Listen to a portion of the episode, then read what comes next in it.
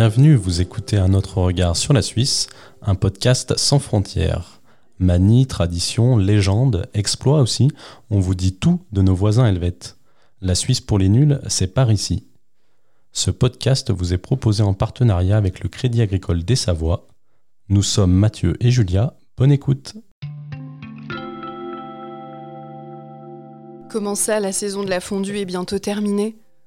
Euh, Commençons peut-être par évacuer un, premier débat. Il n'y a pas de saison pour la fondue. Et puis, euh, ne faites pas les innocents, vous aussi.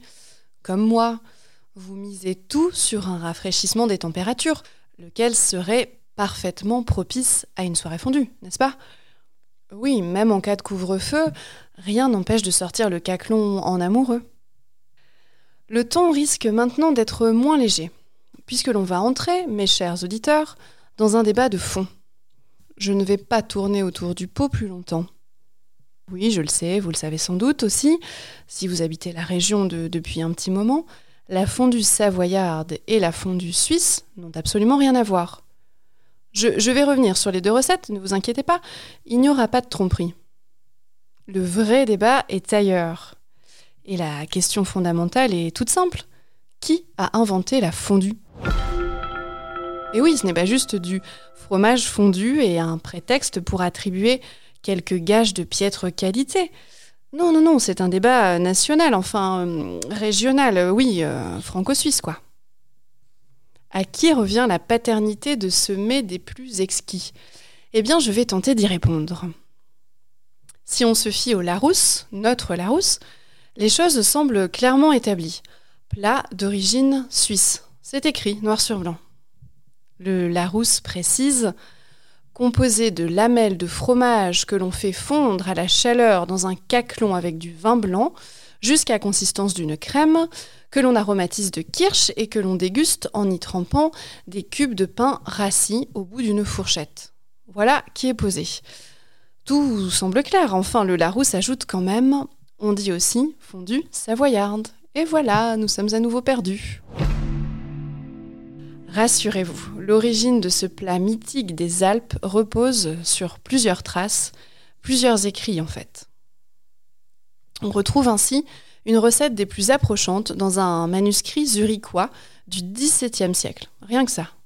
Certains remontent même plus loin et font le parallèle entre la fondue et la soupe de Kappel.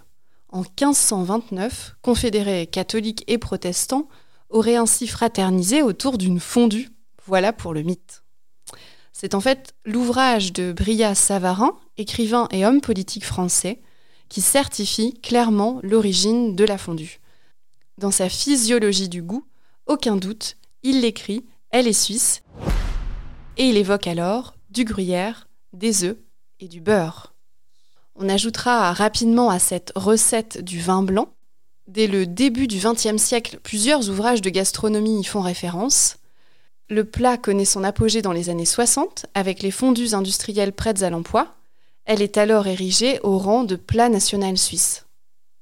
Et c'est ce qu'il faut bien comprendre, c'est qu'il y a autant de fondues que de cantons en Suisse, ou presque en tout cas.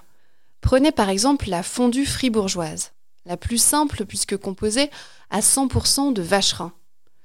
La plus connue est sans doute celle qu'on a coutume d'appeler la moitié-moitié. Comme son sobriquet l'indique, on est sur 50% de gruyère, suisse bien sûr, et 50% de vacherin fribourgeois. On peut aussi mentionner la fondue neuchâteloise ou encore celle du Valais. Et en Savoie, me direz-vous? Eh bien, c'est à s'y perdre puisque la recette qui est répandue se compose de Beaufort, des mentales, jusqu'ici tout va bien, mais aussi de comté, du Jura donc. La variante plus savoyarde, pourrait-on dire, et celle à base de Beaufort, d'abondance évidemment, et des mentales de Savoie. On y revient. Et là, je risque d'enterrer définitivement le débat. Mais avez-vous déjà goûté une fondue au champagne? Eh oui, ou plus communément au chocolat. Parce que c'est très très bon aussi et que personne ne se dispute sa paternité.